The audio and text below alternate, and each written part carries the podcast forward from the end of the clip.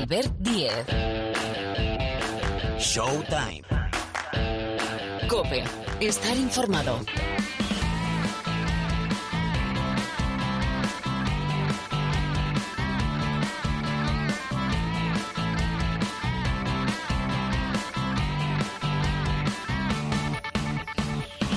Hola, ¿qué tal? Aquí estamos. Bienvenidos al Rincón del Baloncesto de la cadena Cope, o lo que es lo mismo, bienvenidos a un nuevo capítulo, a una nueva entrega de Showtime. Hay mucho, muchísimo que comentar. Por ejemplo, el arranque de la Liga Endesa, que recordad, la semana pasada lo dejábamos con el inicio, y es que ya tenemos dos jornadas encima, la que se disputó entre semana y la del fin de semana. Y solo quedan cinco invictus, es decir, cinco equipos que han ganado todo, que han hecho pleno dos partidos, dos victorias. Son el Real Madrid, el Lenovo Tenerife, el Río Breogán, el Surne Bilbao Basket y el Valencia Basket. Por cierto, hay muchos destacados que también vamos a comentar enseguida, pero dejadme que destaque por encima del resto a dos. A Rafa Martínez, porque Valencia, chapó, ha retirado el 17 de uno de los suyos, de Rafa Martínez, y también por aquello de los números redondos, 500 partidos de Pau Rivas en la Liga Endesa, en la Liga ACB para el eh, jugador del Juventud de Badalona. Bueno, esta es una semana importante porque arranca la Euroliga. Sabéis que hay cambio de jefes, si no lo recuerdo. Dejan Bodiroga toma el relevo de Jordi Bartomeu y vamos a tener a cuatro españoles, a Barcelona, Real Madrid, a Basconia y se añade el Valencia con el nuevo proyecto de Alex Mumbrú. Enseguida, la radiografía y la guía de bolsillo de la nueva temporada de la Euroliga. Hablando de temporada, estamos en pretemporada, eso lo hemos llegado bien, ¿eh? De la NBA. Debut de Juancho Hernán Gómez con Toronto. Hay que hablar de Campazzo. Bueno, hay, hay que hablar de muchos nombres propios. De Kyrie Irving y los Lakers. Todo eso lo van a cocinar enseguida eh, Paniagua y Parra, las dos patas, las dos P's del programa en nuestra tertulia, donde vamos a cocinar y comentar absolutamente todo. Ah, y el supermanager. A ver cómo nos ha ido. Por cierto, es una locura. Gracias. Más de 2.500 equipos inscritos. Y tenéis hasta la cuarta jornada. Es, insisto, un escándalo, una locura. Gracias a todos por eh, apuntaros a esta sana locura que monta la ACB y con este convenio eh, Cope ACB, ACB Cope, para que, bueno, podamos interactuar, jugar, divertirnos con la excusa del baloncesto, jugar a ser entrenadores, managers de equipos. Oye, y si se nos da bien, a mí particularmente no, pero si se te da bien, te puedes llevar uno de esos cinco premios chulos, chulos, chulos que regalamos a final de temporada, que recuerdo, ganador de nuestra liga, se lleva la camiseta oficial de su equipo ACB y del segundo al quinto unos packs de merchandising espectaculares de la ACB. Bueno, no me enrollo más. Todo esto y más. Tenemos una hora aproximadamente para hablar de lo que pasa o de casi todo en el mundo de la canasta. Atención, Marc Pairés, sí, es él, en la sala de máquinas. El saludo de Albert Díez al micrófono. Venga, saludamos ya a Paniagua y a Parra.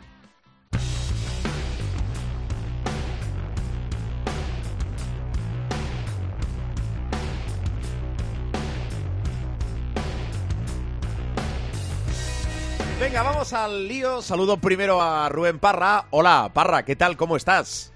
Muy bien, ¿cómo estamos? Algún día vamos a explicar los entresijos de, de cómo se cuece, se teje y nace el programa, pero eso será más adelante. En nuestras memorias, sí. Nuestra memoria, sí. Somos jóvenes, ¿no? Bueno, define joven, que diría el otro. En fin, eh, Parra, quiero comentar contigo muchas cosas. Eh, primero, eh, tus notas del inicio de la Liga Endesa. A ver, ¿cuáles son los destacados? ¿A nivel equipo o a nivel jugador? Lo que quieras. A nivel equipo, eh, sobresaliente nivel Star Tenerife, el Breogán y, y, el Bilbao Basket y el Real Madrid también, claro, evidentemente. Eh, sorprendente el Gran, el, el Gran, Canaria y el Granada también me ha sorprendido. Y luego muy raro el, el inicio del Barça. Eh, nota, eh, un 6, un 5 y medio. O sea, derrota el primer día Y, jugar con la derrota al segundo, porque es verdad que en la segunda parte le vas a por encima al Vasconia, pero estuvo perdiendo por más de 10 puntos. O sea, eh, inicio dubitativo de los de Jasique Vicius. Y, luego, eh, su peso más claro por ahora es, eh, para mí es Zaragoza, que tiene que mejorar mucho si no quiere estar desde el principio eh, pensando en, pelear por salvarse, por salvar la categoría. Mm, bueno, eh, lo del Barça, mm, cuidado porque aquí con los cupos, lo digo, al estar lesionado Mirotic, estamos viendo que, digo, entre Liga Catalana, Supercopa, inicio de Liga Endesa, Cory Higgins, que es un jugador, o ha de ser un jugador, ¿verdad? Fundamental en el Barça, se ha perdido cuatro de los seis partidos. Pero es que es que es un tema de cupos. Aprovecha el Barcelona también para intentar dosificar y sobre todo eh, controlar los minutos de Higgins, que viene de una lesión importante la temporada pasada, como es eh, una lesión en la fascia plantar, pero sí que, bueno, llama la curiosidad. Todo muy al inicio. Y lo del Lenovo Tenerife Parra estoy de acuerdo contigo, que es un equipo que eh, se renueva temporada tras temporada, que tiene ese marchamo muy claro y evidente de Chus Vidorreta, pero que, pero que siempre está, ¿eh? Siempre está. La verdad es que sí. Y luego hay, hay una nota que si quieres eh, la ponemos fuera de fuera de competición, que es lo de Margasol. A mí es que me, me impactó el primer día eh, su inicio contra, contra el Real Madrid haciendo 34 de valoración, 21 puntos, 7 rebotes, 7 asistencias, me parece de locos. Pero es que el segundo día, eh, con él engancha eh, más 8 para Girona, terminaron perdiendo también eh, ese segundo partido, pero pero la incidencia de, de Mark en el, equipo gironí es, es, una pasada. Sí, yo, yo a ver, creo que siempre va a hacer números. la cuestión es que le acompañe el físico y que le acompañe el equipo, que ahí podemos tener Mm, más de una duda porque, bueno, es un equipo que, recuerdo, el año pasado, hace casi un año, estaba en zona de descenso de la Liga Sí, no, empezó, el año pasado el, el empezó fatal. hasta que llega Marc. Correcto. Exacto, exacto. Bueno, em, a ver, venga, más cosas. Recuerdo, eh, tercera jornada que se va a disputar el próximo fin de semana con cuatro partidos que se van al sábado y cinco que se van a ir al domingo. Hay, hay cosas interesantísimas, como ese Unicaja Real Madrid o el Surne Bilbao Basket, Valencia Basket. Por cierto, hablando del Real Madrid, que no se me olvide, en esa prolífica cantera que tiene el conjunto blanco, alero, 16 años, Hugo González, el cuarto más joven en la historia del Real Madrid en debutar con el conjunto blanco. La verdad Su campeón mundial, ¿eh? Sí, sí, la verdad es que... Su campeón mundial en verano con la sub-17. Mm, no, no, para, es decir, esté quien esté, y eso dice mucho del trabajo que se viene haciendo en la cantera con Angulo y compañía. Y es bueno para el baloncesto español, ya que venimos de, poner eh, en duda con esa regeneración, poner en duda razonable, ¿eh? después eh, la duda se disipó con la victoria del europeo. si teníamos potencia para hacer qué, ¿verdad? Bueno, pues gente tenemos y hay que darle salida. Y en eso tienen que apostar los equipos. Te cambio de tercio, que arranca la Euroliga y me parece que es una Euroliga que se, se iguala por arriba. Quiero decir que había equipos que habían bajado por situaciones diversas el nivel y que han ganado mucho potencial. No sé si estás de acuerdo. A mí me parece que hay plantillas este año en la Euroliga como nunca. Yo no sé si es evidente que lo del CSK eh, pues afecta a la competición. Sí. Pero, o sea, ahí eh, el Armani por ejemplo, ha completado un plantillón tremendo, pero es que hasta, yo sé, hasta Mónaco. O sea, hay, hay equipos que tienen eh, plantillas eh, enormes, en Olympiacos también, y luego yo creo que hay tres muy por encima de todos los demás que son el vigente campeón, el, EFES, que quedándose con Michic eh, pues, ha completado un plantillón tremendo. Y, luego el Madrid y el Barça. el Barça estará muy dubitativo, lo que dices tú, está con Mirotic eh, de, baja y con Higgins entre algodones y tal, y se tienen que empezar a acoplar por Satoransky, Vesely, es que son muchos cambios. Eh, los que ha hecho tanto el Madrid como el Barça, son muchos fichajes. Y luego el Madrid. O sea, yo el otro día le preguntaba a, a Chus Mateo si era este el mejor equipo que había tenido, o sea, con, el que había contado en el Real Madrid. Recordemos que Chus Mateo lleva ocho años en el Madrid, o sea, lleva desde el 2014, ha ganado dos Euroligas eh, como asistente de Lasso. Y me dijo, bueno, es eso a priori vosotros podéis decir lo que queráis, pero lo que importa luego es cómo se conjuntan los equipos. Mirad en el europeo, nadie dado duro por España, por potencial había muchos equipos mejores, pero al final eh, eh, el equipo eh, con mayúsculas fue el nuestro y fue el que ganó. Y eso es lo importante, conseguir el equipo en mayúsculas. Vale, lo que quieras. Y yo le dije, lo mismo el principal problema que podéis tener es la autocomplacencia. Sois tan buenos que el problema mayor que le puede surgir al Madrid, eh, si quitas, o sea, si estás a salvo de lesiones, si no tienes eh, inconvenientes a nivel de que se te lesione Musa o Sonja o, o Tavares o tal, con el equipo que tiene el Madrid, yo creo que su mayor problema puede ser, eh, ya te digo, la autocomplacencia. O sea, verse tan sumamente superior que se desconecte en, partes del partido. Lo vimos con el Girona. O sea, con el Girona empiezan perdiendo por 12, luego se van de muchísimos puntos y al, al final no es que termine sufriendo, pero que, el Girona termina a 6 puntos. Y con el.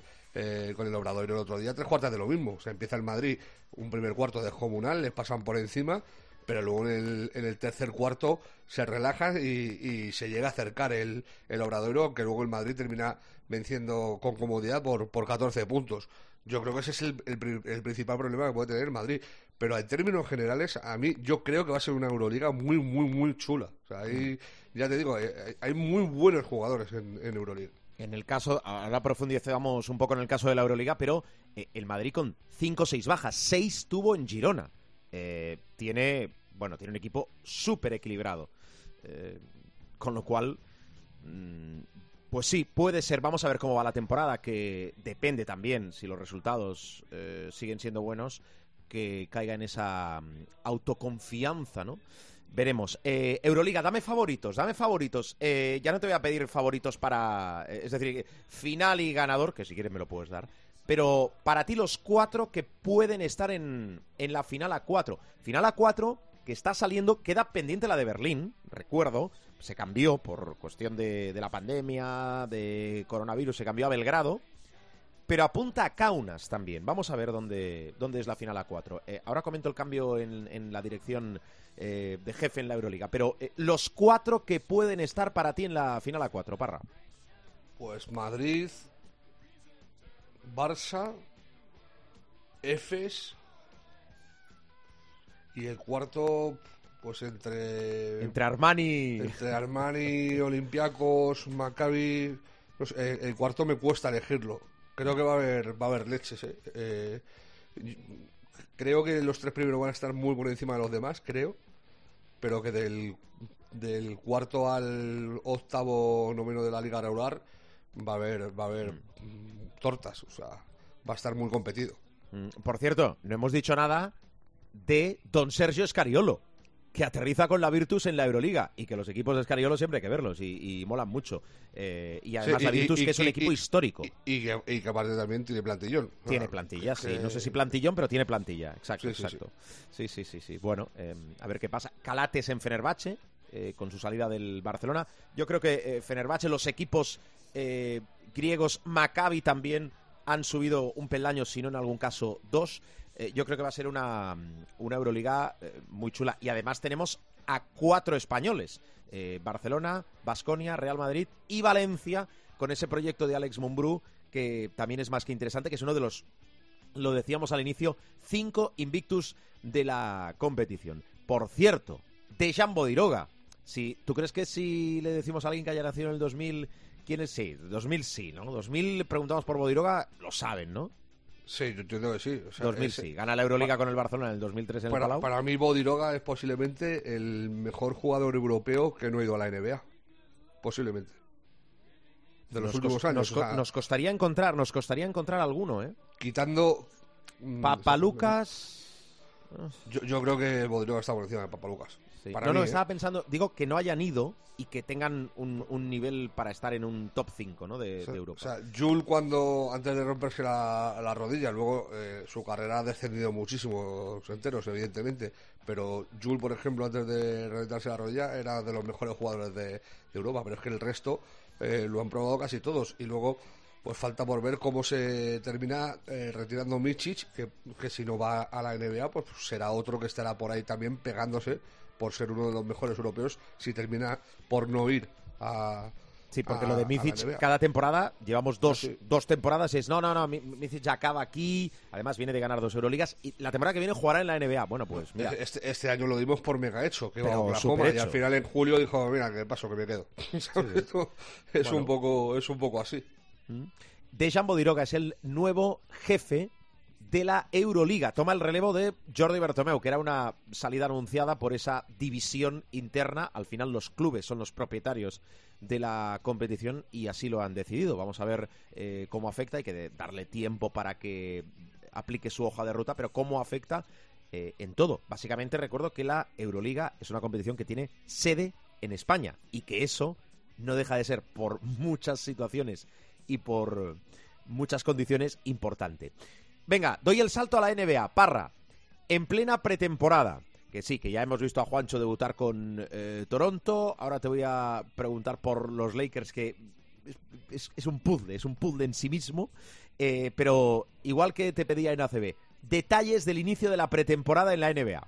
Pues lo más positivo son los regresos. Eh, venimos de una noche, yo creo que a nivel regresos casi histórica, te diría. Han vuelto a jugar Kawhi Leonard, que llevaba más de un año sin eh, participar, se perdió toda la temporada pasada. Ha vuelto a jugar Jamal Murray, que llevaba sin jugar eh, más de un año, se perdió toda la temporada pasada. Y ha vuelto a jugar eh, Ben Simmons, que curiosamente eh, su debut con los Nets lo hizo contra su ex equipo, contra Filadelfia. Eh, les pasaron por encima los, los Sixers a, a los Nets eh, y sin, sin Embiid y, y sin Harden. O sea, con, con Massey eh, en modo paseo. Eh, estuve viendo un rato el primer cuarto y llevaba máximos puntos que los Nets casi. O sea, fue un- una, una soga bastante considerable. eh, pero vamos, es que estos partidos de pretemporada sirven para poco. Eh, no, no quiero tampoco hacer mucha sangre. Los Lakers en el primer partido han palmado por 30 contra Sacramento 105-75. Que vale que sí, que juega muy, muy poco, pero sirvió para ver, por ejemplo, que Westbrook sigue de titular. O sea, jugó Westbrook de, de uno con, con Kendrick que es otro que también se perdió la temporada pasada entera, eh, de dos, con LeBron de tres, con Toy Davis eh, eh, de cuatro y, y con Damien Jones, eh, el nuevo fichaje de los Lakers de, de pívot titular. Y le pasó por encima a Sacramento, el equipo de nuestro Jordi, eh, nuestro Jordi Sí, Fernández, sí. que está ahí de, de asistente, eh, pues eh, le pasaron por encima, pero vamos, sin, sin muchas eh, eh, preocupaciones. Y luego para mí, lo más positivo de largo de la pretemporada es lo de Aldama. O sea, Aldama jugando con los Grizzlies, que vale, el primer día sale de titular porque salen todos los suplentes y tal igual, pero es que en el segundo partido contra, contra Orlando, eh, Memphis sale con todos los titulares, eh, eh, con, ya con, con ya Morán, con, con Dylan Brooks, con, con Steve Adams, con, con Bain. Eh, el único que falta eh, es, eh, lo diré, Jaren Jackson Jr., el cuatro titular del equipo, y ahí entra eh, Santi Aldama y se casca un partido de 21 puntos en, en 23 minutos de juego. O sea, un punto menos que Yamorán. Y la verdad que se le ve muy fuerte y con mucha confianza y, y puede ser la grata sorpresa de, de Memphis. No, no digo que vaya a ser titular, porque es imposible Sí. porque con Jaren Jackson Jr. sano eh, es un chaval que es potencial all-star, o sea, es un crío y eh, hablo de Jackson y, y es evidente que va a ser el cuarto titular, pero me parece llamativo eh, que Santi esté contando con tantos minutos y que lo esté haciendo también. O sea, para mí es el gran notición eh, en clave en clave española de, de lo que llevamos de pretemporada, que aparte de, de todo, eh, hay que decir que la pretemporada, si en, si en fútbol es bacalá, en, en NBA eh, alcanza unas cotas insospechadas. Bueno, habrá, que, habrá que entrenar, habrá que prepararse. Sí, sí, no, no, pero que me refiero que para ver cosas, o sea, a mí, por ejemplo, lo más llamativo de la, de la pretemporada eh, ha estado fuera de los partidos. Eh, lo más llamativo es eh, los Warriors en Japón haciendo una, una especie de concurso de triples con Curry y Clay Thompson enchufando 154.833 triples, en una cosa loca, y luego ver mopas que limpian el suelo solas, sin personas. Eh, ponía eh, Losilla, nuestro compañero, ponía en, en Twitter, eh, bienvenidos a Hogwarts, eh, recriticando un vídeo de, alguien que haya puesto lo de las mopas que a, mí me dejó loco. O sea, unas mopas, pues, eh, Japón es el país de la tecnología y eh, entiendo que son robots que funcionan solos, pero es una pasada, porque es verdad que parecen escobas eh, de estas de, de mago, eh, andando solas por la pista, limpiando la pista. Me- a mí me ha parecido la, imagen llamativa de, de lo que va de, de pretemporada. Apunten, que no tardaremos en verlo aquí en eh, España. Bueno, lo de Aldama, es la gran esperanza para el baloncesto español, que, claro, estamos muy bien acostumbrados en los últimos años. Y bueno, siempre nos gusta tener a jugadores en la NBA, pero tener a jugadores que tengan un papel importante o como mínimo interesante. Vamos a ver la temporada y sobre Por cierto, todo, eh, que si no se me pase. respetan. Dime. ¿Has visto a, a Ricky, los vídeos de entrenamiento de Ricky? Sí, Está sí. bastante mejor de lo que yo pensaba, ¿eh? Sí, yo creo que está eh, adelantando, y, y lo quiero decir con cautela, ¿eh? porque cuando se habla de esto, que no haya una recaída, que no haya un pasado, yo creo que está por delante de los plazos. A mí eh, me, me parece muy llamativo la, o sea, el, el vídeo que colgaron lo- los Cavs el otro día es llamativo de, o sea, son acciones de es el solo, eh, evidentemente, pero son de, de sprint, tiro, cambio de dirección, giro tal tiro, tal, entrada canasta el pase, o sea, eh, de, de mucha movilidad física eh, para la altura a la que est- estamos en la recuperación, que, teniendo en cuenta que se pensaba, siendo optimista, que iba a estar para mediados de noviembre,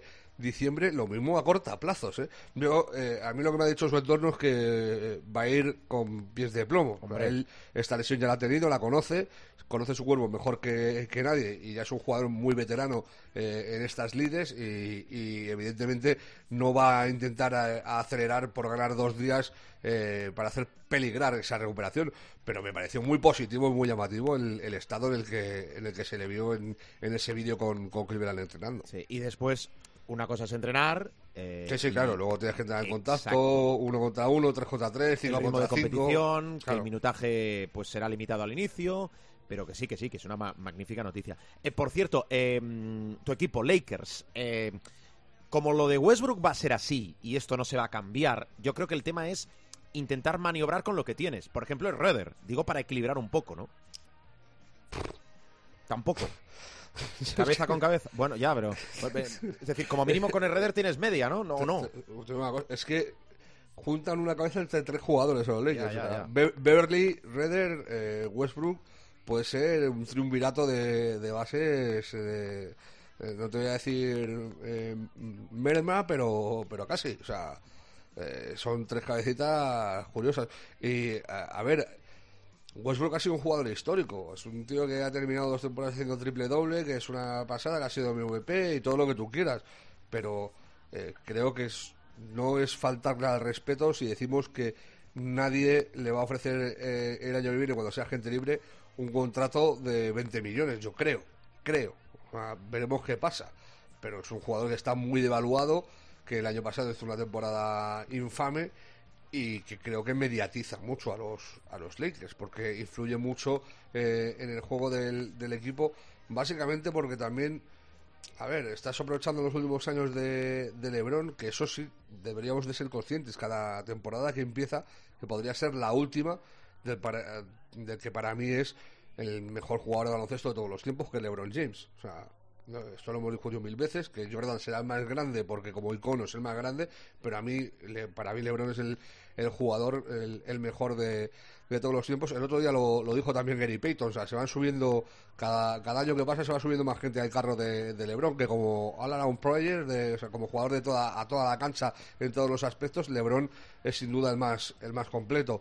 Eh, y claro, se le va pasando el arroz. Hay que ver cómo está Anthony Davis también. Y ya te digo, yo tampoco quiero tener mucho en cuenta este primer partido con, con Sacramento, más allá de que es llamativo que te quedes en 75 puntos y que palmes por 30. Pero yo es que la, la química interna de. de es, es un poco, a mí los Lakers me recuerdan un poco a Lopetegui en el Sevilla.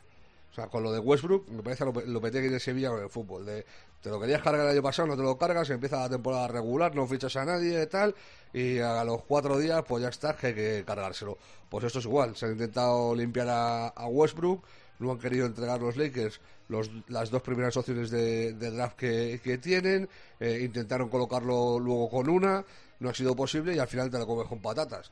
Eh, yo creo que habría sido mejor para el equipo eh, negociar un buyout. Lo que pasa es que supongo que Westbrook habrá dicho que no, que los 47 kilos los quiere enteritos. Tú dirás. Eh, pero, pero habría sido a nivel competitivo para los Lakers, yo creo que habría sido más óptimo eh, limpiarse a, a Westbrook que, que quedárselo, porque creo que, es que no le veo eh, funcionamiento. Luego lo mismo me, me equivoco, pero Eh, cuando se habla de favoritos eh, para el anillo, yo comprendo que está LeBron y Anthony Davis, que si estará a buen nivel tal, pero es que yo no lo veo. O sea, yo no veo esa química como para como ser aspirantes al anillo, más viendo cómo está el oeste.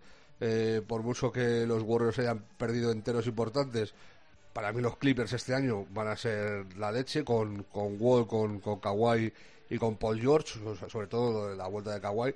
Y luego hay mil equipos que potencialmente eh, deberían estar por encima de los Lakers. Y, en el este pues tres cuartas de lo mismo. O sea a mí me cuesta hasta meterles como, como aspirantes claros a, a playoff directo. O sea a los seis lo que, primeros. ¿sabes lo que me sorprende? Eh, hablando de nombres propios que Lillard siga en Portland que ya me sorprendía la temporada pasada.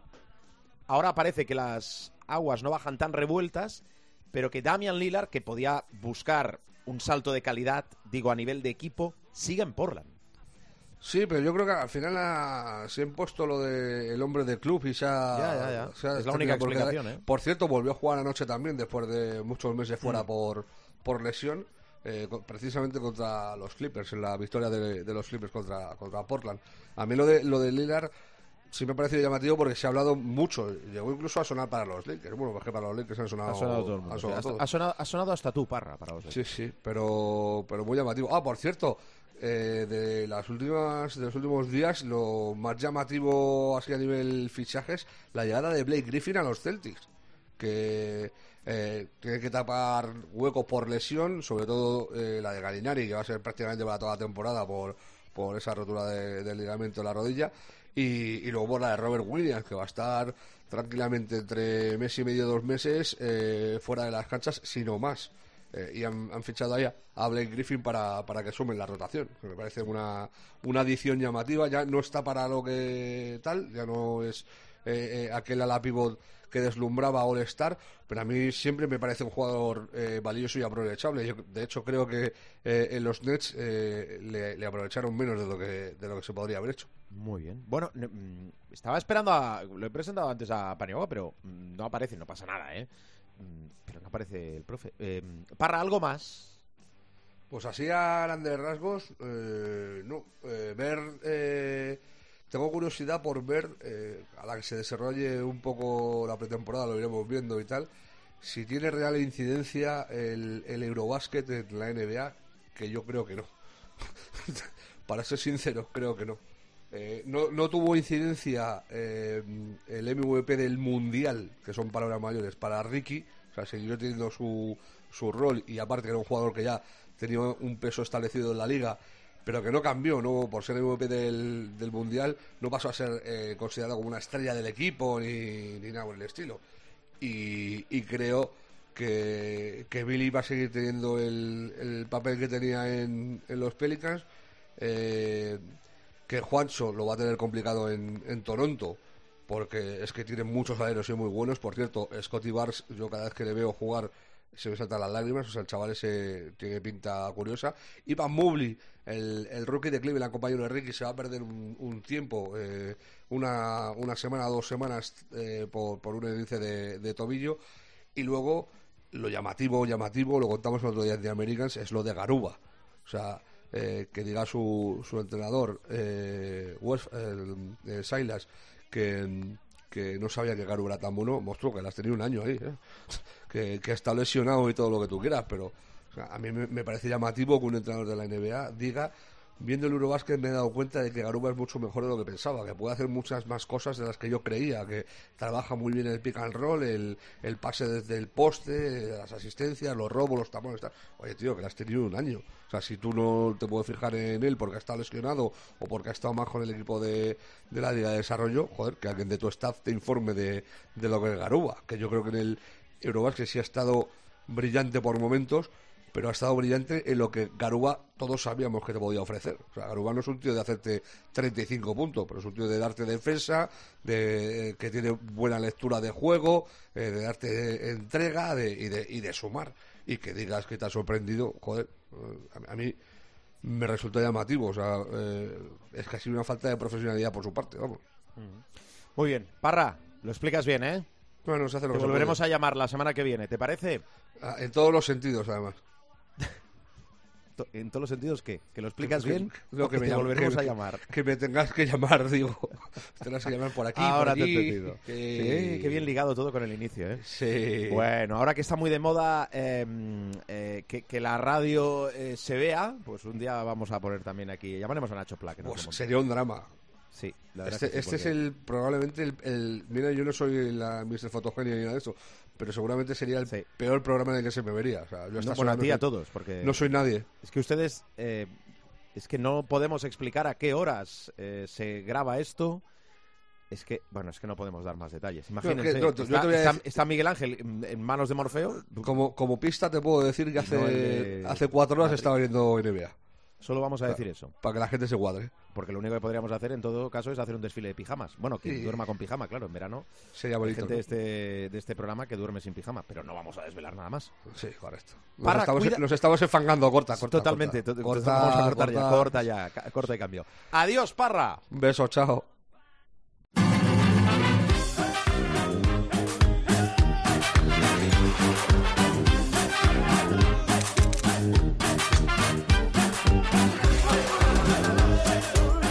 Pues vamos a ir cerrando programa. Suena el Supermanager, ya está el, el manager aquí. Hola, José Luis Gil, muy buenas. Como siempre, recordando que esta sección no asume como propias las opiniones vertidas por el director del programa y su elenco de colaboradores. Hemos consumido ya dos jornadas de la liga. Por Sí, cierto, pim pam, venga, eh, y no consumimos la tercera porque... Por cierto, eh, Sito, baja un momento música. Ba- Baja la música, Ramírez. Gra- lo he dicho antes, gracias a los más de 2.500 equipos que se han apuntado al Supermanager. Esta sección sí asume como propia estas últimas palabras del director del programa.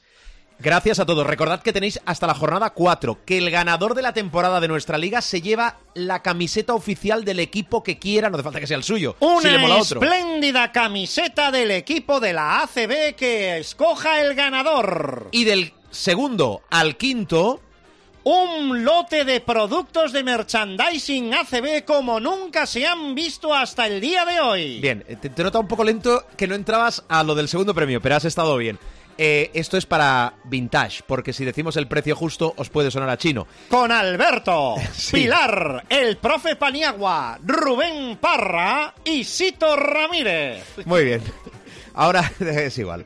A ver, por partes, ¿sabéis Qué que... grande era Primitivo Rojas. Sí, sí, eh, exacto. Y Joaquín Prat También. también.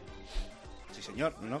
Bueno, vamos al lío. Vamos al lío, déjame Vamos llevarlo a mí porque si no nos perdemos. Sí. Dos jornadas, dos jornadas. Sí. Recordad que este señor no hemos encontrado a nadie mejor. eh, admitimos que nos enviéis correos, nos llaméis, nos Nadie propongáis sustituir a Gil, Nadie lo tendremos en cuenta. No des opciones. Total, que él hace un equipo, lo adoptamos Anda, y es nuestro equipo. Entonces, primera jornada. Puntuación de tu equipo, que recuérdanos cómo se llama. Hall of Shame. Hall of Shame.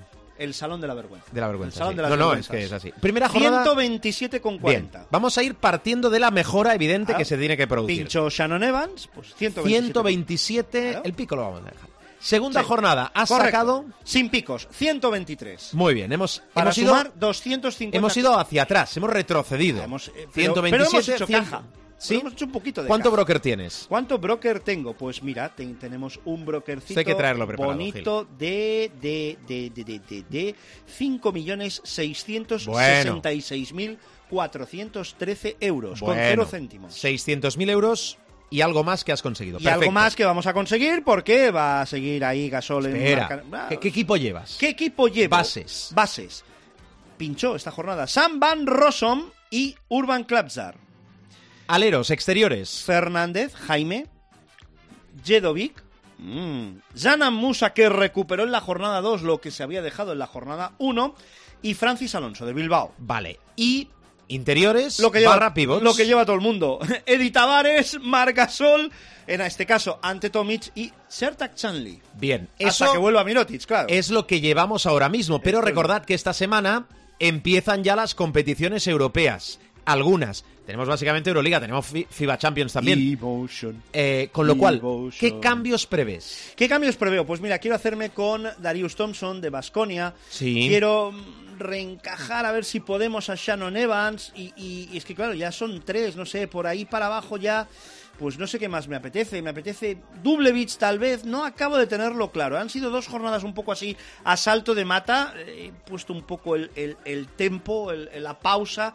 Es decir, bueno, vamos a pensar, vamos Sí. a equilibrar. Vamos a ver también por dónde van los tiros ¿eh? el jueves eh, en la Euroliga y a partir de ahí pues tomaremos decisiones que apunten Jueves a definitivas. o el viernes, ¿no? Jueves barra viernes. Vale. en la- jueves barra viernes. Por cierto ¿no? que el jueves de la semana que viene, día 13 de octubre, si no me equivoco, tenemos clásico aplicado a la Euroliga en el Palau, Barça Real Madrid. Qué pereza, otra vez. No, ya. bien, me- oye, ¿por qué? ¿Por qué no? ¿Alguna consigna, algún consejo más? ¿Que Muchas- sigan haciendo broker? No, mi consigna es que siga. mi- este año estoy intentando hacer broker, pero broker sobre seguro, ¿eh? Bien, bien, Margasol, claro, es que claro, Margasol lo lleva todo el mundo y está en broker, pues bueno.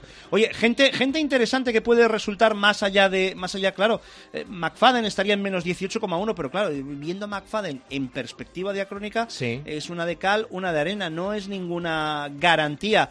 Balcerowski, que apuntó mucho la primera jornada, la segunda pues ya no tanto, y ya lo que me viene ahí por, por la pintura, más allá de lo de todo el mundo, pues tampoco me acaba de, de convencer. ¿Que no creéis en Ante Tomic? Virgander puede ser en Juventud una, una alternativa. No sé. Ah, y por cierto, sí, este sí me mola y además tengo que echarle el ojo también. Rocas Jokubaitis, que ha empezado francamente Lo bien. llevo en mi equipo. ¿Ves? Tú mi sí. equipo se llama Radio Cincinnati. Otro para los otro, vintage. otro tema vintage, pero, pero muy vintage, ¿eh? Pero Vamos a era, acabar os digo, yo que soy del 78, serie de culto. Vamos a acabar aquí en blanco y negro Hill la Street sección, Blues, canción triste de Hill Street. Tengan y Radio fuera. Cincinnati era Sí, sí, sí, sensacional. no, no, y la muy bien, muy bien. Los Oye, Ángeles y- sí, también. Las calles de San Francisco. ¿te acuerdas de MASH? Ma- y tanto. Hospital de campaña. ¿eh? Sí, sí, sí, me acuerdo del personaje femenino de Mash. Sí, Por favor, la No está, clasificación. no está de moda, ¿verdad? No está de moda. Bueno, Dos minutos expulsado. Vamos Clasificación, a abrir, vamos a abrir y vamos a recordar que que, el líder preparado. de nuestra liga es Ek Blues con tres- 353,8. Madre mía, que esto es- Sí, sí. Y- Has hecho 123. Sigue, Sí, sigue. El segundo, el segundo, si quieres leerlo tú, el nombre del equipo, lo lees Espera, tú. hombre. El esto- segundo, Estamos en directo. clasificado, Sí, mi. eh, eh, o lo dejamos. Se la- Claro, Suerte, suer- claro, que va grabado, o sea, eh, a suerte mí que no va me- grabado A mí esto. no me dejan bautizar según qué equipos y, y claro, bueno. 342,2 para el segundo clasificado, 330 para Levosic, el lee, tercero. lee el nombre. Minavo de Kiev. Vale. de Cegargo. Uno- a- además, claro, eh, Sí. recorda- o- os recuerdo, Os eh, recuerdo. para los que todavía estéis ahí mandrosos y tal, dos equipos os dejamos este año. Dos, dos por manager dentro de nuestra liga. Hasta la jornada 4. Hasta la jornada, sí, hombre, porque en algún momento hay que cerrar la persiana. Muy bien, Gil. Pues nada, eh, lo mejor en lo personal. Igualmente, Cuídate. director, lo mismo digo. Adiós. Adiós.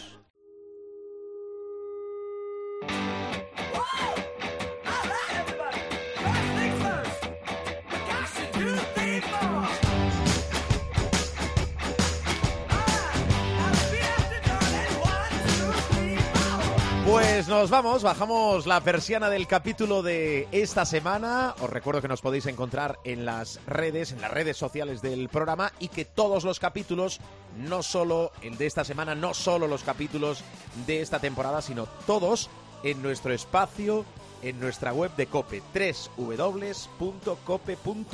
web que se va renovando automáticamente, te diría casi diariamente, nos buscáis en el espacio de Showtime y tenéis todos los sonidos de todos los programas. Salimos habitualmente en martes, lo que va a haber que comentar la semana que viene con el inicio de la Euroliga y más preciso en pretemporada de la NBA. Gracias por aguantarnos, gracias por escucharnos, gracias por descargarnos y feliz semana de baloncesto. Adiós.